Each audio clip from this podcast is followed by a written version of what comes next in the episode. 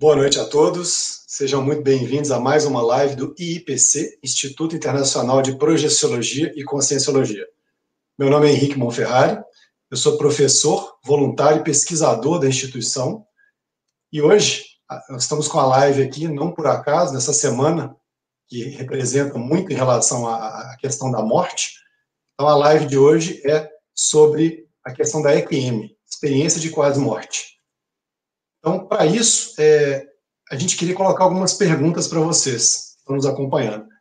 Você acredita em vida após a morte? Ou, mais do que acredita, você já constatou que existe vida além desse corpo físico? Acredito que alguns de vocês já tenham constatado, né? É, mas, enfim, será que a pessoa pode morrer e voltar? Será que isso é possível? Então, o que, que acontece? O IPC é uma instituição é, sem fins lucrativos, de ensino e pesquisa, voltado para a pesquisa da consciência, de quem somos, de onde viemos, para onde vamos, qual é o objetivo de estar aqui, qual é o objetivo dessa vida. Então, é bem interessante o nosso objeto de pesquisa e, principalmente, de cunho científico. Então, tudo que é pesquisado é submetido à verificação. E se tiver uma, uma verificação melhor, né, aquela verdade é derrubada e a outra assume como ocorre na ciência de uma forma geral. E fazemos isso por autoexperimentação. Bom, então, essa semana traz esse tema, Repense a Morte, né? exatamente por causa da data de finados, da celebração aí dessa data, dessa homenagem. Então, vamos colocar aqui o que, que é a EQM. A EQM é uma, é, é uma experiência que ela é universal, experiência de quase morte. Quem já escutou falar de alguém que teve parada cardíaca, que teve algum problema, algum acidente, e viu se viu fora do corpo, percebeu outra realidade, voltou, e aquilo normalmente marca a pessoa, né? Aquilo normalmente promove grandes reciclagens, grandes mudanças de vida, de rumo. A EQM é tão universal que tem até o termo em inglês, né, que é o NDE, é o Near Death Experience. E nós temos aqui uma professora que vai falar hoje também, não por acaso, ela mora nos Estados Unidos, ela vai poder falar bastante disso. Então, agora eu vou chamar aqui vou convidar a professora Marineide, que é professora da, da, da instituição também. A professora Marineide é técnica em enfermagem, especialista em cuidados de idosos, ela é voluntária, pesquisadora e professora do IPC desde 2003. A professora Marineide vai trazer o relato dela, que é muito interessante, de uma experiência de quase morte que ela passou por ela. Então, boa noite, professora Marineide, seja bem-vinda. Boa noite a todos. E Espero que, com a minha experiência, possa também levar um esclarecimento a algumas pessoas que possam, porventura, ter passado por uma experiência como eu passei. É, eu tive uma experiência de EQM há 29 anos atrás, por conta de um acidente. É, o acidente em si, eu não, não, não me lembro. Eu me lembro só que eu tive uma parada, né? E fui, e no hospital eu fui ressuscitada quando eu me vi fora do corpo. Então, a experiência toda é, é a partir disso, da, da, saída fora do corpo no hospital, quando estavam me ressuscitando, né? A partir da parada. Eu me vi em cima, no teto, olhando o meu corpo sendo ressuscitado lá, é, com aparelhos e tudo, as enfermeiras, os médicos. E nesse momento eu fiquei muito confusa, porque eu nunca tinha passado por uma experiência daquele tipo, e eu olhava e via eles mexendo no meu corpo e achava estranho, e eu não sentia dor, eu via o meu corpo em cima, olhando, sem dor, e o pessoal embaixo mexendo no meu corpo. Isso me deixou assim muito obnubilada, confusa mesmo. E foi então que aí eu, eu saí daquele ambiente e fui atrás do hospital, na rua de trás do hospital, tinha tido uma batida de um táxi. Um táxi bateu entre o muro do hospital e um poste. Eu fui lá, vi essa batida e voltei novamente para a sala, sempre acima, olhando. E nesse momento eu fui é, como que sugada, né? Sugada, eu falo sugada porque foi essa sensação de chupada, né? Assim, e entrei num túnel. Esse túnel durante essa, essa, essa viagem nesse túnel, essa sugação, ia aparecendo cenas da minha vida, num processo de retrospectivação, como se tivesse numa retrospectiva desde aquele momento até aos meus sete anos. Foram passando cenas né, de situações em que eu poderia ter agido diferente. É, eu notava que eram mais os fatos negativos, talvez pelo padrão que eu estivesse na hora, né?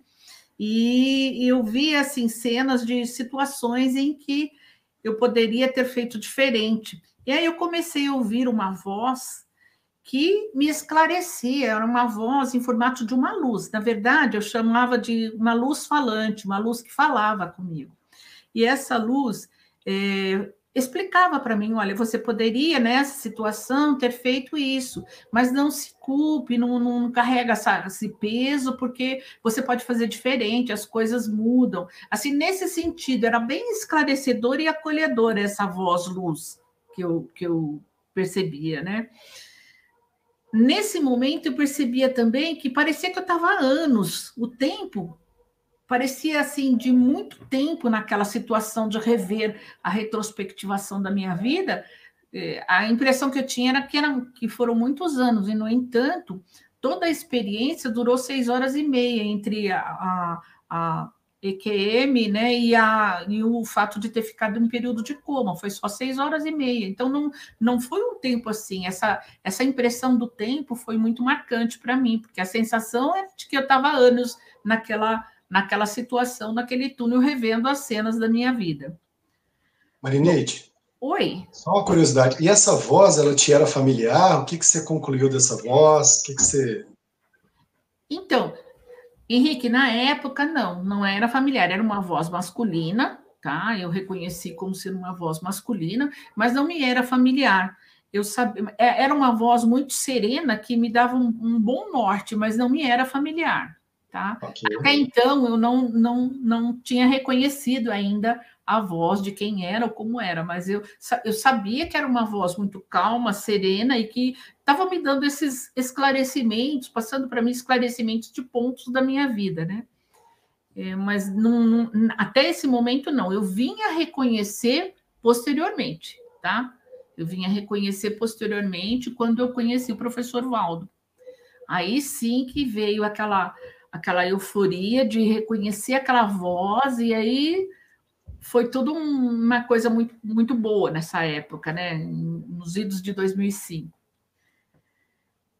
É, voltando aí na, na experiência que eu passei, é, em dado momento, o que, que aconteceu? Eu me vi num hospital, como se fosse um hospital, num local que eu não, uma dimensão que não era não era um hospital físico, como eu conhecia, por ser da enfermagem, né? Sempre trabalhei na enfermagem, não era um hospital que eu tinha convívio no dia a dia. Era um hospital que, para mim, me parecia um hospital futurístico, com muitos aparelhos, um local muito calmo, muito, de muito bem-estar.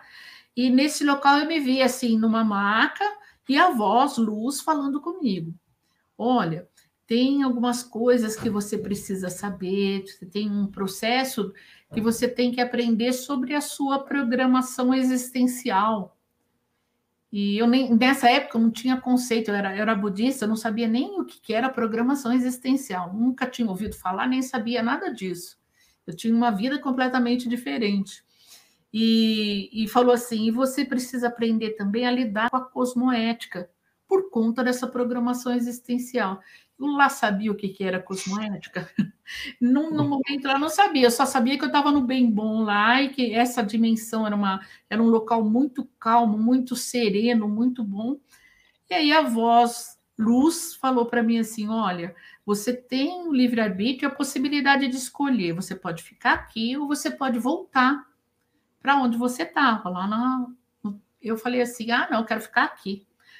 Aí a voz falou: tá, mas só que se você ficar aqui, lembre-se que você tem os seus filhos lá no, na, na, outra dimensão, no intrafísico mesmo, na, na outra dimensão. Aqui, né? Você tem os seus filhos, né? Você Isso. tem os seus filhos. Aí quando falou nos meus filhos, eu falei assim: não, eu quero voltar, tenho meus filhos, eu quero voltar. E, e imediatamente eu voltei para o corpo, eu fui novamente sugada para o corpo. Hoje a gente entende que existe o cordão de prata que faz essa atração, né? E a gente cai, é como se literalmente se tivesse caído no corpo, né? E a partir desse momento eu, que eu voltei para o corpo, eu comecei, eu voltei seis horas e meia de coma, voltei e comecei a questionar, perguntar, perguntei para todo mundo, contei para muita gente o que tinha acontecido, principalmente para os médicos e médicas, enfermeiras. O pessoal me olhava assim meio com cara de, de ué, né? Ué? E eu achando que eu estava ficando meio maluca, mas em conversa com uma das enfermeiras lá, eu perguntei sobre o táxi que tinha batido. Ela falou: realmente aconteceu teve uma batida de táxi, foi exatamente como eu narrei, entre o muro do hospital e, o, e, o, e um poste. O táxi entrou naquele vão ali. Aí ela falou assim: não, isso aconteceu, e aí ficou aquela coisa, nossa, então ela, alguma coisa ela vivenciou. E aí eu entendi para mim: olha, eu não estou maluca. Não é maluquice, não é loucura da minha cabeça. Se aconteceu aquela batida de táxi, então eu vi. Então eu saí mesmo fora do corpo. Alguma esse coisa tem é aí para eu pesquisar. É, esse ponto é muito importante, né? Porque a gente busca sempre fazer a verificação para exatamente tirar essas hipóteses de isso é coisa do cérebro, isso é uma alucinação, isso é uma viagem, isso é um anestésico que foi colocado em você e por aí e pode ter promovido. Então, a tua experiência ela chancela exatamente nesse sentido, né, Marineide? De que o acidente não tinha como você fisicamente estar distante do hospital, né? Você Isso. percebeu e foi confirmado, né? Então a tua experiência confirmado. é autêntica, verídica, né? Isso é muito é. legal. E isso aí foi que me deu a, a, a condição de, de perceber que eu não estava viajando na maionese, que tinha uma lógica por detrás daquela vivência que eu tinha tido. E aí, a partir daí, eu comecei a pesquisar, eu saí do budismo, eu fui para muitas linhas de, de pesquisa, eu participei de eubiose, grande fraternidade branca, todas essas linhas místicas e, e, mais que estudam também, porque a eubiose também estuda muita coisa, gnose, tudo isso daí eu fui buscando, né? Virei uma buscadora borboleta. Eu queria saber o sentido daquela da programação existencial, que hoje a gente sabe, né, que programação existencial é um, é um conceito da conscienciologia que diz respeito a é, uma programação específica que cada um de nós passamos quando a gente vem para cá, para essa nova vida, nessa dimensão humana. Então, é, uma, é um planejamento antecipado do nosso renascimento, da nossa ressoma, essa programação existencial. E, e eu, até aí, eu não sabia. Quando eu cheguei, é, aí em, em, nesses mundos de pesquisa meu, eu conheci uma pessoa, um namorado, que ele fazia um, um curso na Aracê, na, na, é uma instituição, né, com a irmã é, nossa, que tem um, um, outro, uma outra especialidade de pesquisa, mas foi por ali que eu cheguei. Eu fui numa palestra na Aracê, e lá eu, eu ouvi pela primeira vez as duas palavras, tanto programação existencial quanto cosmoética. Aquilo eu tive banhos de energia. E aí eu falei: olha, eu vou querer saber o que, é isso, eu vou querer, e nunca mais deixei de pesquisar. É, num futuro eu saí da Aracê vim, conheci o IPC, que trabalhava com energia, e eu já, já tinha feito um curso de reiki, já sabia mexer com energia, né? Então eu, eu resolvi assumir definitivamente essa, esse lado da minha vida. E a cosmoética. Isso, isso que eu te perguntar. Explica para a turma aí. Cosmoética é um conceito da conscienciologia que diz respeito à moral cósmica, à moral das consciências, consciências que estão aqui na, na, na, vida intrafísica, como eu, como você, como o professor Henrique, e as consciex, que é um outro, um outro neologismo, que são as consciências que já perderam este corpo físico, soma, né, e que estão hoje em outra dimensão, que a gente chama de dimensão extrafísica. Hoje eu consigo perceber que eu estive numa dimensão extrafísica nesse meu processo de passar por uma EQM. Eu experimentei essa vivência na dimensão é, extrafísica. Uhum. Eu, tive, eu tive contato com uma consciência que hoje eu entendo que essa voz luz, né, que eu chamava assim, é, era uma consciência lá a hipótese que eu tenho é que ela estava de mental soma, né? E que... essa consciência extrafísica, né? Que não tem corpo físico mais, né? é um espírito, físico. né? Vamos dizer assim, né? É, mas e que também poderia ser de uma fazer parte de uma equipe, né? De, de, de projetores. Ela, uma, eu estava projetada, então eu percebo que também essa consciência estava projetada lá em forma de de luz de voz falando comigo. É, posteriormente, eu fiz um curso chamado é, é, peraí, Formação do Pesquisador Conscienciólogo. Era esse o nome do curso. Lá nos idos de 2004, 2005, no IPC. E durante esse curso, tinha uma, uma fase do curso que era da BIFOS, lá no CAEC, que é o Centro de Altos Estudos da Consciência, é onde residia o professor Valdo, né? Enquanto ele estava aqui nessa dimensão, ele morava lá.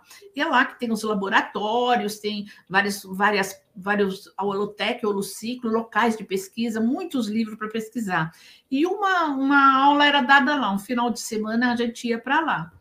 E eu cheguei lá no, no CAE, nós chegamos mais ou menos umas 11 horas, 11 e pouco, fomos direto para o restaurante almoçar. Só colocamos as malas nos quartos e fomos almoçar, porque a aula seria no dia seguinte, logo de manhã. E aí nós estávamos no restaurante e naquela época não tinha tertuliário ainda, não tinha toda essa estrutura que tem no CAE e a Conscienciologia não tinha essa estrutura que tem hoje. E o professor Valdo, ele dava as, as tertúlias no restaurante, numa salinha contígua no restaurante, chamada Salinha Verde lá, que todo mundo conhece, até no YouTube às vezes ainda tem algumas tertúlias onde ele dava lá. Só que eu não tinha visto ele, mas eu estava lá no restaurante com a minha amiga Vera, Vera Marini almoçando, nós estávamos ali almoçando. E eu estava de costas para a ala onde ele estava falando, onde ele, ele ia começar né, a explicar a tertúlia. Então, é, a tertúlia hoje em dia é um curso de longo curso, é um curso que tem todos os dias das 11h30, meio de meia até as duas e meia, é os pesquisadores vão lá, explicam o seu tema na visão deles e da conscienciologia, não foge do paradigma da conscienciologia, né? Uma, é uma ciência, então é tudo estruturado dentro desse paradigma. E a tertúlia tem até hoje. E na época era só o professor Valdo que dava, e era lá no Salãozinho Verde. Eu estava almoçando com a minha amiga Vera Marini quando o professor entrou lá e começou a falar. Só que eu estava de costa para ele, eu não consegui, eu não vi o rosto dele, eu ainda não conhecia e nem tinha visto. Quando ele começou a falar, eu comecei a ter banhos de energia e comecei a chorar, porque eu reconheci a voz. Eu falei, nossa. Aí eu falei para a Verinha, Verinha, quem é essa? Que voz é essa? De onde está vindo? Eu fiquei assim, numa euforia. Entrei numa euforia, e aí um, ela falou: ah, é o professor Valdo que vai dar aula que é ali atrás, no, no, na salinha, ele vai falar, né? Ai, eu comecei a chorar. É a voz, Vera, essa voz, essa voz. Eu comecei a falar para ela, calma, Marineide. Eu falei, não, mas eu quero conversar com ele, eu quero perguntar. Ela falou, ah, você pode, você pode perguntar, não precisa ser agora, mas uma, você vai ter oportunidade de perguntar.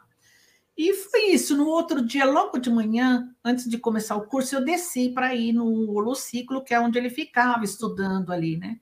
Cheguei lá, ele estava sozinho, sentadinho lá no holociclo, é, com um óculos, do jeitinho que ele ficava. E aí eu cheguei e falei, professor, eu preciso falar com o senhor. Aconteceu assim, aí eu relatei para ele a EQM, né, a experiência que eu passei, e perguntei para ele: foi o senhor? Foi, senhor, porque eu reconheci sua voz ontem, eu tive muita alegria, muita euforia quando ouvi a sua voz, e eu reconheci a sua voz.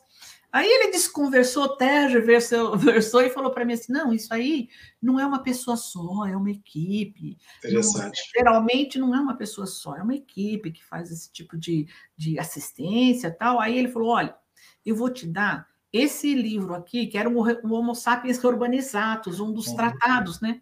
Ele estava com a edição Price, acho que ele estava fazendo os ajustes, sei lá, ele estava lá com, a, com, essa edição. Ele falou: Eu vou te dar esse livro aqui, vai com a minha energia instalada, assinou, que é para você não desistir.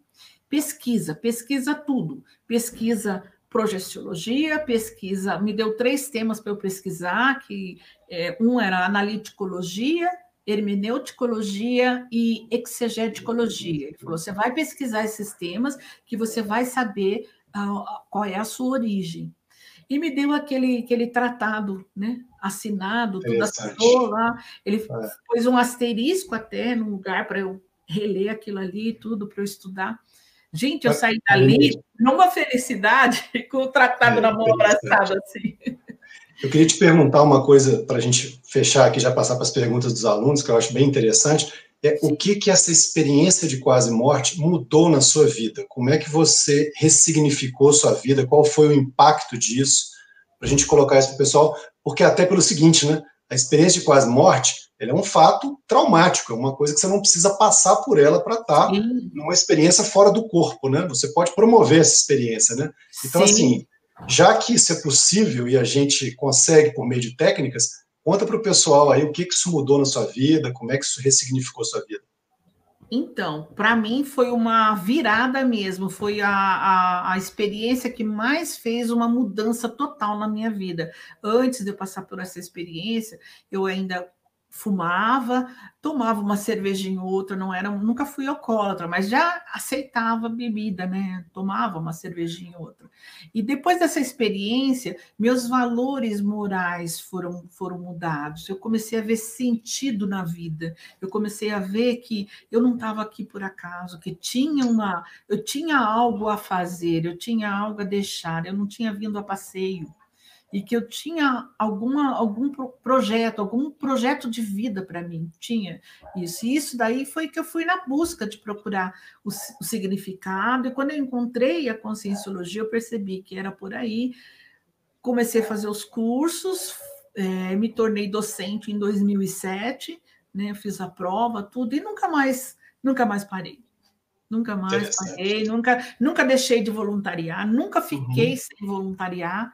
Eu voluntario desde 2005 e estou aí no meu processo evolutivo. Já escrevi um livro, Autoexperimentografias, projeção, Autoexperimentografia Projeciológica, junto com o professor Fernando Roberto Civelli. Nós escrevemos em parceria esse livro, que é um livro que fala de relatos, de como registrar projeções né? Porque a gente estuda o fenômeno da projeção. Uma EQM é uma projeção forçada. E a gente não precisa passar por EQM para ter projeção. Estudando a projeciologia, estudando tudo, os, as especialidades, indo para a sua autopesquisa da consciência, você vai percebendo que é o paradigma é de uma lógica muito muito intensa e muito forte e você consegue sair do corpo sem precisar passar por um, por uma, por um trauma de EQM. Uh, isso é possível através da projeção da consciência, isso é possível. Então, hoje, ninguém precisa passar por uma, por uma EQM para ter uma projeção.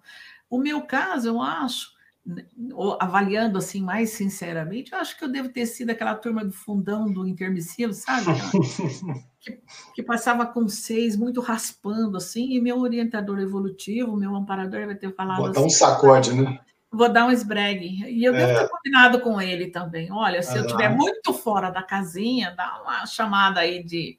Dá um esbregue que é para eu voltar para a minha é. linha de, de, de né, linha de projeto. É interessante, né? Porque esse eu, ponto que você comentou da projeção. Sim. Esse ponto que você comentou da projeção, na verdade, todos nós nos projetamos toda noite, mas a gente não lembra disso, né? Só que Sim. o legal é aprender a fazer isso com lucidez, né? Fazendo com, com lucidez. lucidez, aí a gente começa a ter, a ter proveito, igual você teve, não precisa de uma experiência de quase morte, né? Sim. Mas é bem legal. Deixa eu colocar algumas perguntas aqui, Marinês, da, do Sim. pessoal. Primeiro, tem boa noite aqui do Brasil inteiro e tem boa noite de outros lugares do mundo também. Então, tem a Nilza dando boa noite aqui de Munique, da Alemanha. Tem boa noite da Flórida aqui. Tem do, de tudo, tudo que é lugar aqui. Mas, enfim. Todos amigos, né? Todos amigos. É, todos amigos. Então, tem umas perguntas interessantes. É, uma das perguntas é do Renato. Ele coloca o seguinte: Professora Marineide, qualquer um pode escolher voltar Então, Renato, o que eu, o que eu vou falar pela minha experiência, tá? Pelo que eu já estudei e por ser uma professora da conscienciologia.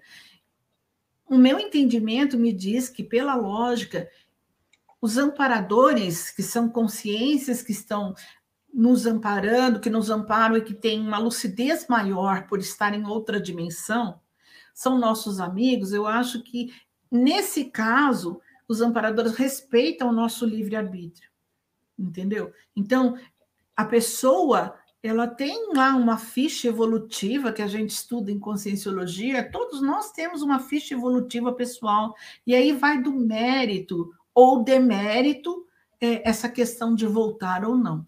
Mas, em tese, todos os que voltaram de uma EQM, é, a gente pode até, por hipótese, por tese, entender que essas pessoas têm algo a fazer, alguma coisa tem para resolver, porque senão poderia não voltar, não é? Seria a dessoma ou a, a morte mesmo, né? Seria a morte, seria o rompimento definitivo, o descarte do corpo, do soma, né? Que é o que a gente chama de dessoma final.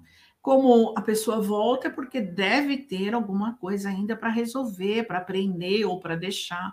Mas isso é uma hipótese. Agora, se volta ou não, eu acho que deve ter um processo aí multidimensional, onde esse maxi mecanismo, que são as múltiplas dimensões, onde a gente está inserido, é que tem essa leitura mais, mais firme aí. No meu caso, ah, é, no, no, meu, no, meu, caso, eu acho que eu tinha mesmo, e eu tinha que escrever o livro, eu tinha que ter passado, porque eu estava muito fora da casinha, né? Estava muito fora da, da condição de, de de lucidez, de discernimento para entender. Então, eu acho que eu fui chamada, mas eu não sei se, se todas as pessoas são ou quem passou por EQM. Eu tenho uma, um, um, contato com pessoas que passaram por EQM e que não tiveram essa, não aprenderam ainda, não pegaram essa oportunidade para fazer uma, uma virada na vida como eu fiz. Então, eu acho que vai de cada um. Tem mais uma interessante que é a seguinte: o Ronaldo pergunta: boa noite. Uma EQM pode ser também um princípio de infarto à noite em casa, na qual aparece alguém, te ajuda e diz: pode ir, você está salvo? Não sei. Aí, aí é uma questão de pesquisa né? É como eu estava falando antiga, anteriormente, é uma questão de pesquisar. Eu não sei se um princípio de infarto pode gerar uma EQM. Agora, eu, eu sei que parada respiratória, cardiorrespiratória, isso sim pode gerar uma EQM. Quem pode falar mais com mais propriedade é a nossa professora Ana, né? A Ana Yoga, que vai entrar daqui a pouco, porque ela é isso. é cardiologista e ela, ela tem mais propriedade para falar assim tecnicamente sobre esse assunto. A minha, a minha hipótese é de que pode acontecer, sim, de uma pessoa passar um, ter um infarto e voltar e passar para uma EQM, mas isso eu não posso te garantir. Tá, Renato? Boa, é. Só a pessoa que sabe o que ela passou, né? Só a pessoa que sabe, porque é uma, experimento, é. é uma experiência muito personalíssima, muito particular. Né? É, tem muita pergunta aqui, professora Marineide, mas infelizmente nosso tempo é curto, né? E também a professora Ana vai colocar aqui. A gente volta com o debate daqui a pouco, né? Então, na Sim. verdade, eu quero agradecer por enquanto a participação da professora Marineide. A gente retorna com o debate. Obrigado, professora Marineide. Daqui a pouco a gente fala de novo. E eu vou chamar aqui agora a professora Ana. Professora Ana Yoga ela é médica cardiologista especializada em ecocardiografia, terapia intensiva e psicoterapia breve. Ela é recentemente graduada em enfermagem, mora nos Estados Unidos, né? Acessou a Conscienciologia em 2003 através do IPC e atualmente ela é voluntária da Reaprendência nos Estados Unidos. Reaprendência é uma outra instituição irmã do IPC aí, vamos colocar dessa forma. E também pertence ao Colégio Invisível de Dessomatologia, que é uma instituição que estuda a morte, pesquisa a morte. Então, professora Ana, seja muito bem-vinda. E a professora Ana vai fazer uns comentários aí acerca da experiência da professora Marineide. Boa noite, professora Ana. Boa noite, obrigado por me receber aqui. Boa noite a todos que estão nos acompanhando. Esse tema é bastante interessante e eu gostaria de esclarecer primeiro é, o que é esse colégio invisível de dessomatologia. Primeiro, dessomatologia. Dessoma é o descarte do soma, porque a morte é um termo muito, ah, vamos dizer assim, é complicado, difícil de lidar. Então, ah, de forma científica, mas científica, a gente colocou esse termo de soma como descarte do soma, que é, que é para endereçar a morte biológica. Até porque a gente tem outros tipos de morte. Por exemplo, quando, quando eu me mudei do Brasil para os Estados Unidos, um dos meus egos morreu. porque o ego da médica cardiologista ficou no Brasil. E aí eu tive que assumir um outro ego e fazer a aqui nos Estados Unidos, então assumi o ego da enfermeira agora. E quando existem alguns tipos de patologias, por exemplo, os egos das pessoas mudam também, né?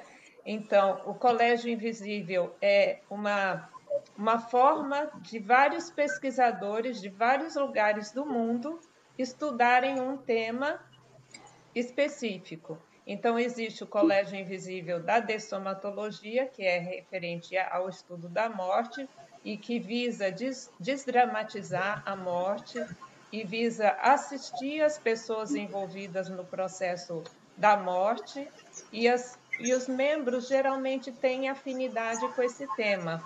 Por algumas razões, por razões pessoais em termos de ter alguma perda significativa de algum familiar querido, ou por alguma por apresentar alguma doença terminal. Eu, por exemplo, eu cheguei ao Colégio Invisível de Dessomatologia em função da minha mãe apresentar o caso de demência. Então, na demência, em particular, acontece a morte existencial, porque a pessoa ela não morre o corpo físico, mas ela perde a identidade, porque ela perde a memória, ela esquece quem ela é, ela esquece quem são os familiares dela. Então, assim, parte do, da, da nossa identidade se perde em função da, do quadro demencial. Então, isso é, é uma coisa significativa e importante de, de mencionar. Agora, olha que interessante, né? Então, já que você comentou estudo, professora Ana, Aí eu, alguém poderia perguntar, mas por que estudar a morte, né? Qual que é a utilidade de estudar a morte? A gente sabe de várias, né? Mas coloca para a gente, por favor. O principal é você aprender a viver de forma mais saudável, porque a morte é a única coisa definitiva que nós temos na vida. Primeiro que ela não é o contrário do nascimento, né? É, ela não é o contrário da vida, ela é o contrário do nascimento. Então, esse processo de, de morte ela, ele pode acontecer a qualquer dia. E, e a gente vive como se esse dia não fosse chegar. Então, se você começa a estudar o processo da morte, você diminui a sua ansiedade e diminui é, esses sentimentos negativos que são que envolvem o processo da morte.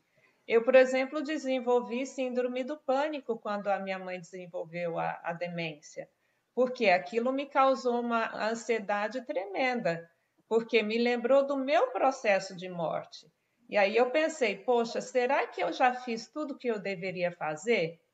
Quando a doutora Ana Cláudia Quintana Arantes, ela fala muito sobre a morte, é uma pessoa que tem divulgado a questão da, da tanatologia, de, do estudo da morte para nos ajudar a viver melhor.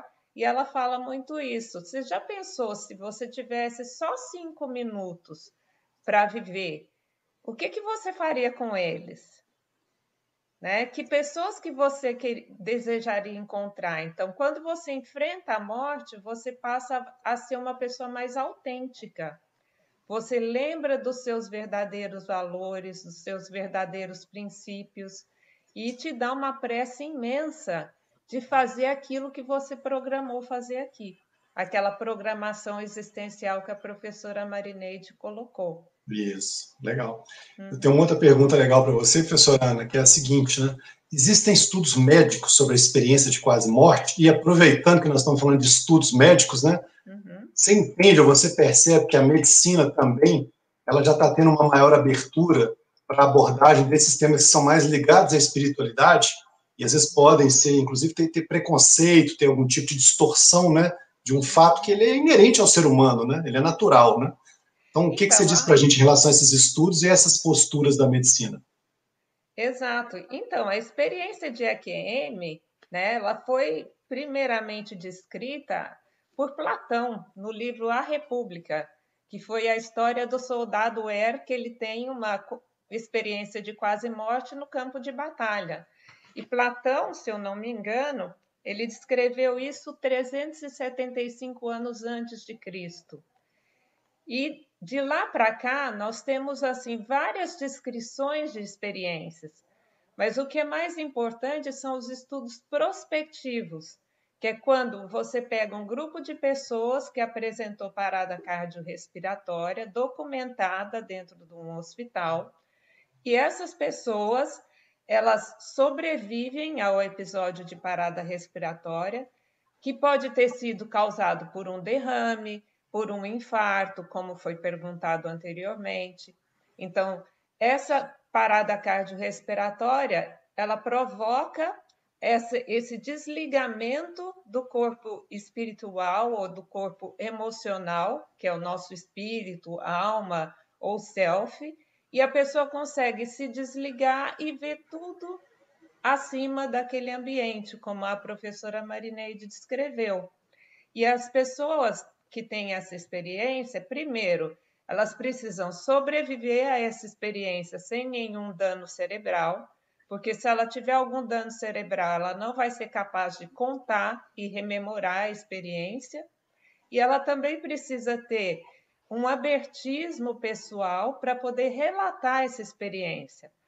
Que, como a professora Marineide comentou, é muito comum a pessoa achar que enlouqueceu. É. Porque como que pode? Meu corpo está lá embaixo, Alucinou. eu estou aqui em cima, a, o meu corpo está sendo mexido, furado, estão me dando choque e eu não estou sentindo nada e eu estou vendo tudo isso aqui de camarote.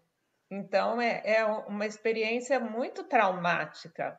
Existe, inclusive, descrição de, de EQMs que são pesadelares, que não têm essa sensação de paz e tranquilidade e acolhimento, como foi descrito no caso da professora Marineide. Então, existe assim um ambiente muito grande de pesquisa sendo desenvolvido, e esses estudos prospectivos, eles eles estão trazendo muita informação, porque eles trazem a, as pessoas que de fato foram documentadas como mortas, foram declaradas como mortas, né? E, a, e aí, por as, pelas intervenções da medicina, que a cada vez está com tecnologias mais modernas e mais interessantes, elas voltam e elas são capazes de contar. Então, no estudo de Pim meu, ele é um médico uh, holandês. Ele descreve uma experiência bem interessante de um dos pacientes que, que tem uma parada respiratória, e durante a parada, a gente tem que tirar a dentadura para poder entubar o paciente e, e fornecer assistência mecânica respiratória. E esse, esse paciente teve a dentadura retirada por uma enfermeira, ela guardou essa dentadura numa gaveta qualquer que e ela nem se lembrou onde que ela Esse colocou. É e ele, ele foi é. ressuscitado e depois disso ele viu essa enfermeira. Aí ele falou assim: "Não, olha, foi essa enfermeira que tirou a minha dentadura e ela colocou a minha dentadura num local assim, assim assado". Então, quer dizer, ele também te, teve uma comprovação do Sim. fato da EQM em função do, do fato ocorrido que foram lá e, de fato, encontraram a, a dentadura dele no local que ele descreveu.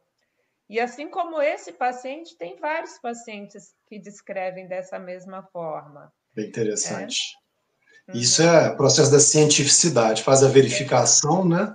E uhum. fala, não, tá, isso aqui está comprovado, né? Porque senão, né, fica uma coisa muito solta. Eu vou aproveitar, professora Ana, para fazer algumas perguntas aqui do público para você também, né, contando aí com a sua expertise. É, então, uma delas é o César, que nos pergunta o seguinte: César Panini.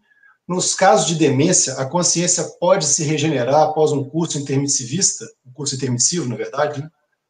Então, primeiro a gente precisa explicar o que é esse curso intermissivo, né? No processo entre vidas, o paradigma consciencial ele considera que nós, consciências, nós vivemos várias vidas e essas vidas, elas transitam entre períodos que a gente fica no extrafísico como espíritos e períodos que a gente está reencarnados, vamos dizer assim, ressomados dentro do corpo físico e que a gente está na dimensão intrafísica. Algumas pessoas, durante esse período no extrafísico, elas fazem um curso que, que tem várias disciplinas. E uma das disciplinas é, por exemplo, a programação existencial. Então, durante esse curso intermissivo, a pessoa pode chegar nesse curso com algumas, alguns resquícios de doença do soma e receber tratamentos em hospitais, como a professora Marineide, inclusive, descreveu, e, e ter, a, a, vamos dizer, o tratamento do psicossoma, que é, que é esse espírito.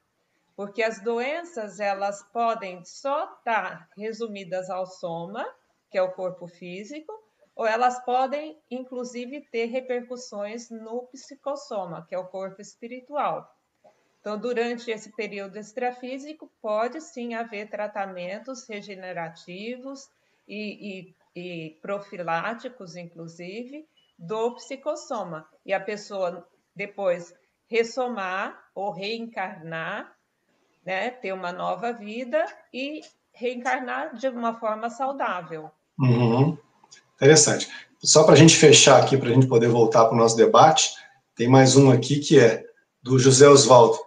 Professora Ana, nem toda consciência, né, consciência intrafísica, que somos nós, né, passa pelo curso intermissivo, certo? Uma dessas consciências pode passar por EQM também?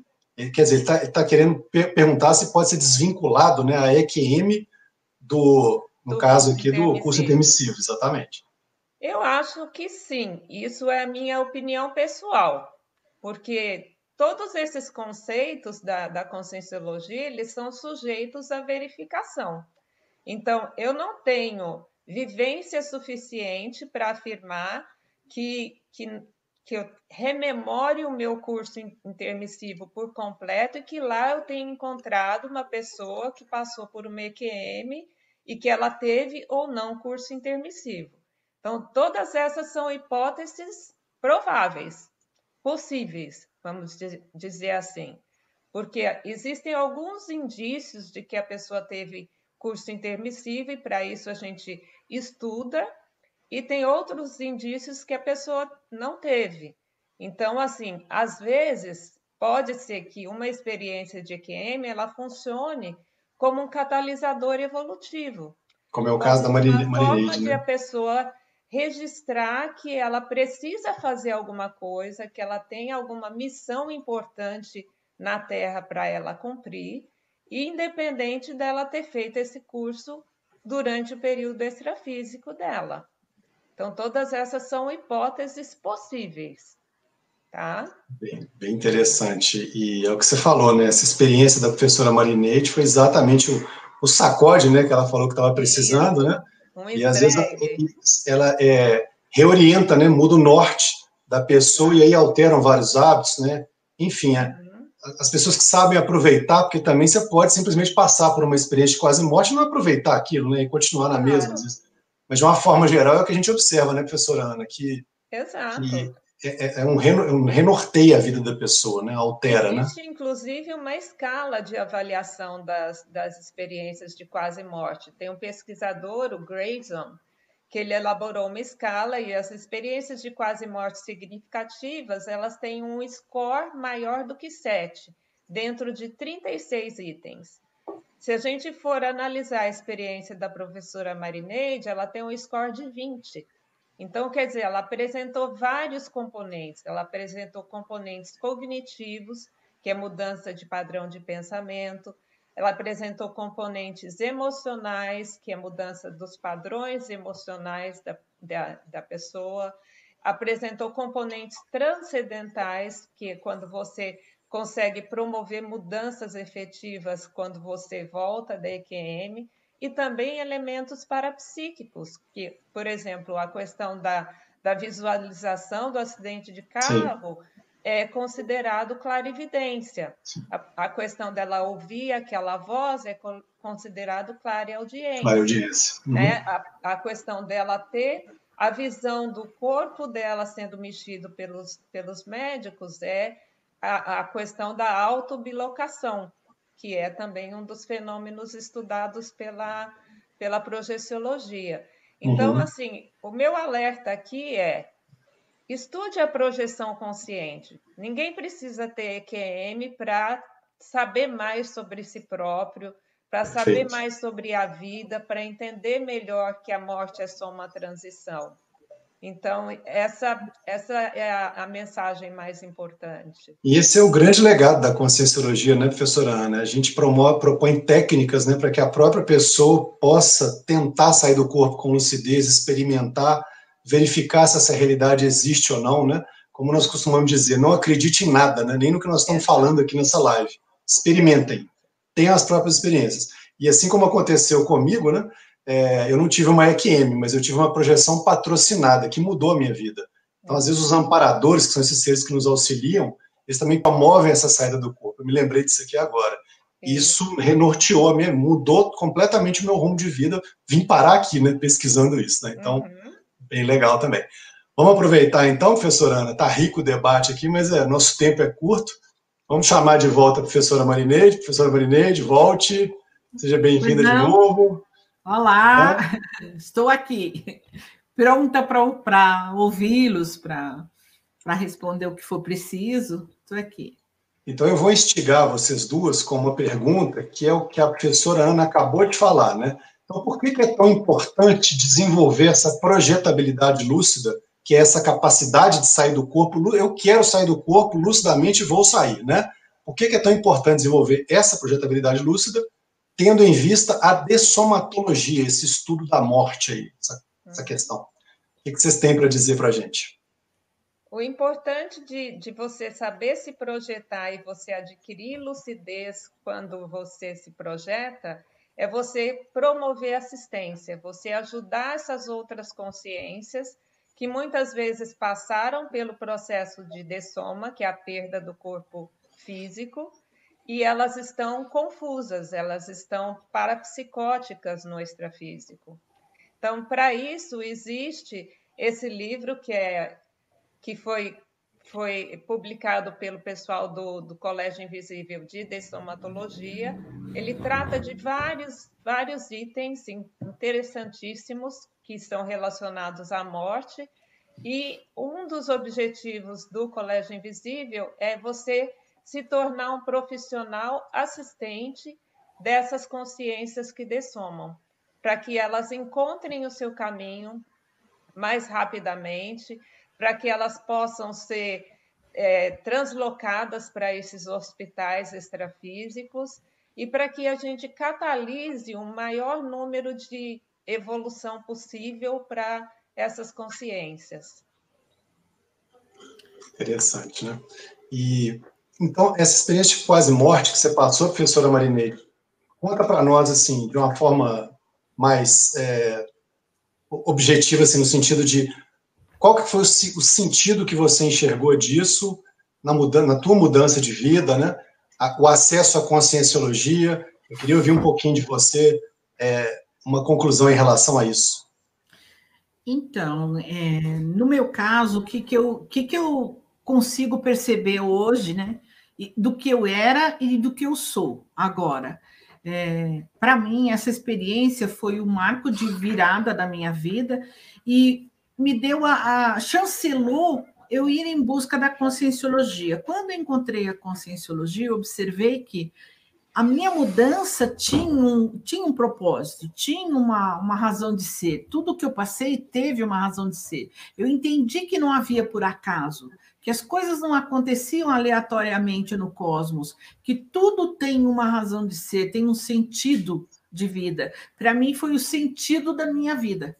A partir desse momento é que eu percebi minha vida com sentido de evolução, de evoluir, que eu sabia, eu comecei a perceber, eu sabia que eu tinha alguma coisa para fazer, mas eu não sabia o que. E isso me deu essa esse o que fazer entendeu? Então, a partir de, dessa experiência foi que eu me interessei em ir em busca de maior conhecimento de mim mesma e de ajudar as pessoas. Eu, como já trabalho na área da enfermagem, eu sempre fui muito de cuidar. Eu sou, hoje eu sou dou aula de cuidadologia, dou aula para cuidadores, né? Para cuidadores pela pela é, SOCIM, Sociedade Intrafísica pela Sociedade, eu dou, sou uma professora que formam cuidadores, pela experiência que eu tenho de cuidar de pessoas.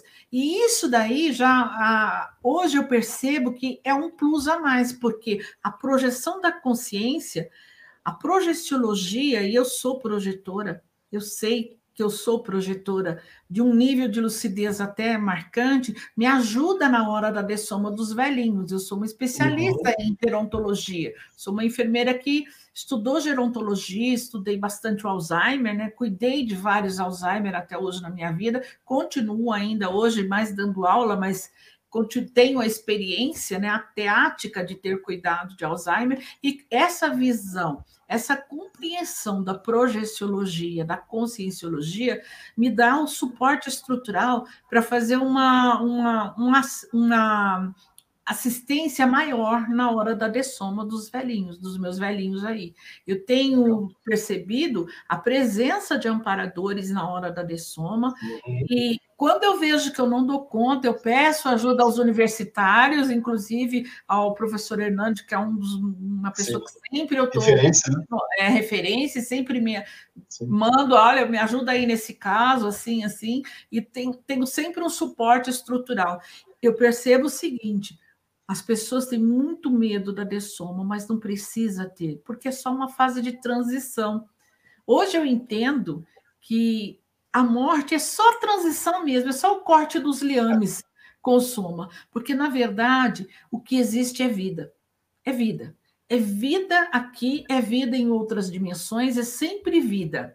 O meu só entendimento Muda só a dimensão, mas a vida é a mesma, a vida continua. A vida é, é vida em qualquer dimensão, em todo o tempo. Então, é, é, essa compreensão minha maior de que a morte é tão, tão pequena diante da vida, é que ficou marcante para mim. Entendeu? Então, eu perdi aquele medo e agonia de morte, mas eu vejo como sentido de vida. É uma nova uhum. vida, é um novo momento. E eu, eu vejo assim, eu estava até falei para vocês e continuo lembrando aí o nosso amigo, o nosso professor Valdo, que ele dizia o seguinte: é melhor a gente viver quadradinho nessa dimensão para dessomar redondinho. Então, é, é, bem isso, é bem isso que tem que ser. É, Vamos viver o mais cosmoeticamente possível, né? O mais quadradinho dentro da cosmoética possível, para a gente poder, quando dessomar, a gente pelo menos lembrar do que é possível fazer, do que a gente aprendeu e levar um pouco de, do que a gente passou aqui nessa dimensão para a nossa procedência, né? Exatamente. Levar experiência, levar teática, levar Sim. Eh, a prática de ter convivido aqui com os diferentes. Isso é muito importante. A prática de ter tido essa, essa, essa, esse tempo, esse período nessa dimensão, que não vai mais do que 70, 80 anos, mas que é importante para a nossa eternidade de vida. Então, a vida eterna nada mais é do que sucessões de vidas. Vida eterna, sucessões de vidas. Bom, deixa eu aproveitar. Até colocar só, ah. só uma, uma Sim, coisinha mais. Por favor. Mais importante também é você se conscientizar de levar uma vida saudável, porque saudável. O, o, Colégio Invisível de Dessomatologia, inclusive, tem uma professora que tem um projeto bem interessante, a professora Daniela Miari, que chama-se Vida Saudável de Soma Feliz. Então, ah, se você bacana. tem uma vida adequada, alinhada com seus princípios, com seus valores, você consegue ter uma dessoma feliz, porque é muito difícil durante a dessoma você constatar os arrependimentos que você teve por não ter vivido como você deveria ter vivido. Eu é que eu diga, porque eu passei pela retrospectivação. É. Eu, passei, eu, já tenho mais ou menos uma, uma ideia de como é, né? De como seja lá. Então, é, é bom que você teve um, um, um, puxão de orelha dos é, e você teve tempo de retomar. E de quando retomar. a pessoa está próxima da morte, esse tempo é muito mais curto. Muito então, mais curto. isso é a importância Sim. da gente viver de forma saudável, não só físico, mas mental, psicológico e por aí vai.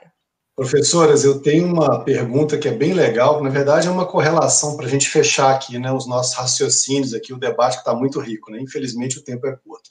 mas é, é, eu queria cutucar, né, vamos colocar dessa forma, se, se, teria uma correlação entre a gente estar tá aqui falando da morte, né, da dessoma, né, que é essa ressignificação do termo morte, morte é muito pesado, né, dessoma é um descarte, é uma coisa mais, te encara de uma forma mais leve, né, mais natural, vamos colocar assim. Então, se teria uma correlação entre esse tema e esse momento de pandemia que a gente está vivendo. Porque o um momento de pandemia, a gente está se deparando com a morte o tempo todo, né? Uhum. E esse medo ele fica até mais patente, né? Porque o pessoal sabe que se descuidar ali na esquina pode contrair o vírus e de repente vira dessomar, vira morrer, né? Então, o que, que vocês dizem para a gente, correlacionando o tema que a gente está debatendo aqui, da experiência de quase morte, que a gente está falando de morte, na verdade, né? E uhum. vida e projeção e por aí vai, com a pandemia, com esse momento que a gente vive? Então, essa pandemia é um momento de saliência da morte. Ela está assim ali na esquina o tempo todo.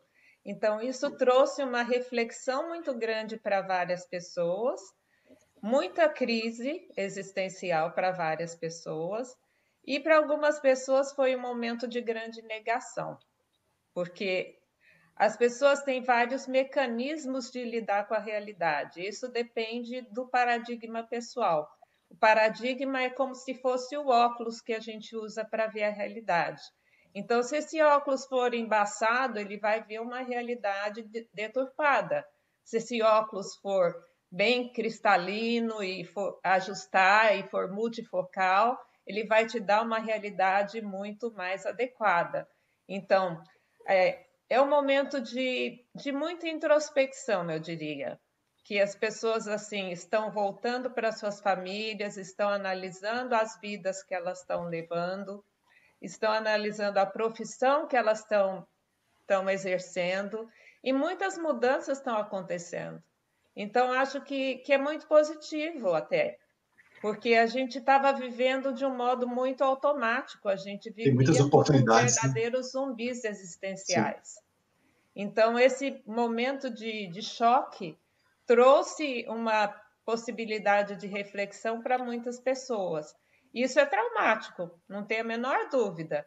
Eu acho que essa quarentena está sendo uma experiência de quase morte prolongada para várias pessoas. Perfeito. Então, vai depender de cada um fazer a escolha adequada, né? E voltar a, ao corpo de uma forma mais qualificada e vivendo de uma forma mais coerente com os seus, seus princípios.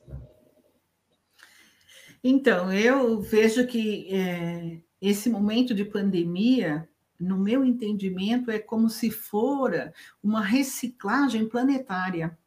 Tá? É uma reurbanização no planeta, na nossa forma de pensar, da nossa forma de atuar, inclusive com o nosso corpo, né? Mantendo, a gente é obrigado agora a manter certas, certos cuidados que a gente não tinha, lavar a mão toda hora, usar máscara, tudo são certas, certas é, profilaxias, né? E, e eu vejo que o vírus aí nesse conceito que eu, de meu entendimento é que ele está muito democrático, né? Ele foi para todos os países, não ficou ninguém fora, ninguém é melhor que ninguém diante dessa pandemia. Então, eu vejo que é bem por aí. Então, é uma reciclagem do planeta, da mentalidade de nós, hoje ocupantes do planeta Terra, né? Nós que estamos aqui e tal. Então, é uma, é uma, uma ressignificação para uma reurbanização a nível planetário, é isso que eu entendo. Eu Muito vejo bom. a pandemia como uma reurbanização para uma reciclagem profunda de todos nós. É uma grande oportunidade, né? A gente poderia resumir dessa forma, né? Em vez de dramatizar, né? De colocar como a sociedade coloca, olha que horror, ter que ficar em casa, convive com a família, que para algumas pessoas é um horror, mas é uma grande oportunidade, né? A gente está aprendendo todos juntos, né? Então, e nesses momentos críticos que surge muita pesquisa, que surge Perfeito. muita descoberta, né? E muita riqueza, né? Exatamente. Muito e bom. também muita solidariedade, né? A gente tá. tem visto aí muita solidariedade, então é onde aflora a nossa fraternidade real, né? Nossa vontade de, de, ser fraterno. Então, é, é uma reciclagem para a gente aprender a ser fraterno mesmo e instigar a nossa max fraternidade para que ela saia mesmo pelos poros. Muito bom. Bom, infelizmente, né, nossa live está chegando ao final, já estamos com o horário bem adiantado. Queria aproveitar e pedir para as duas professoras, se elas quiserem fazer uma rápida colocação final, tanto a professora Ana primeiro, pode colocar, depois a professora Marineide. Eu agradeço a presença de todos vocês, espero que, que tenha surgido algum nível de esclarecimento, mas eu também espero que tenha algumas pulguinhas ali atrás da orelha de vocês, para que vocês procurem saber mais sobre a projeção, saber mais sobre o que é a consciência, saber mais sobre a morte e, e que esse momento traga a, uma oportunidade de pesquisa para todos nós. Muito bom, muito obrigado, professora Ana. Professora Marineide?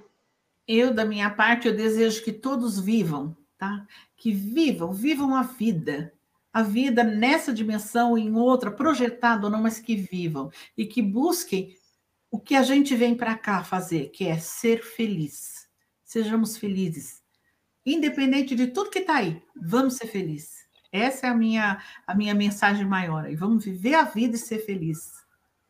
Tá? Muito bom. Professoras, muitíssimo obrigado, né? Acho que foi importantíssimo aí, foi rico o debate, né? O pessoal participou também. Não dá para responder tudo, infelizmente, né? A gente tem uma hora. Mas, mais uma vez, queria agradecer a presença de vocês duas. Muito obrigado e boa noite. Boa noite, gente. Obrigado. Bom, pessoal, estamos chegando aqui ao final de mais uma live, né?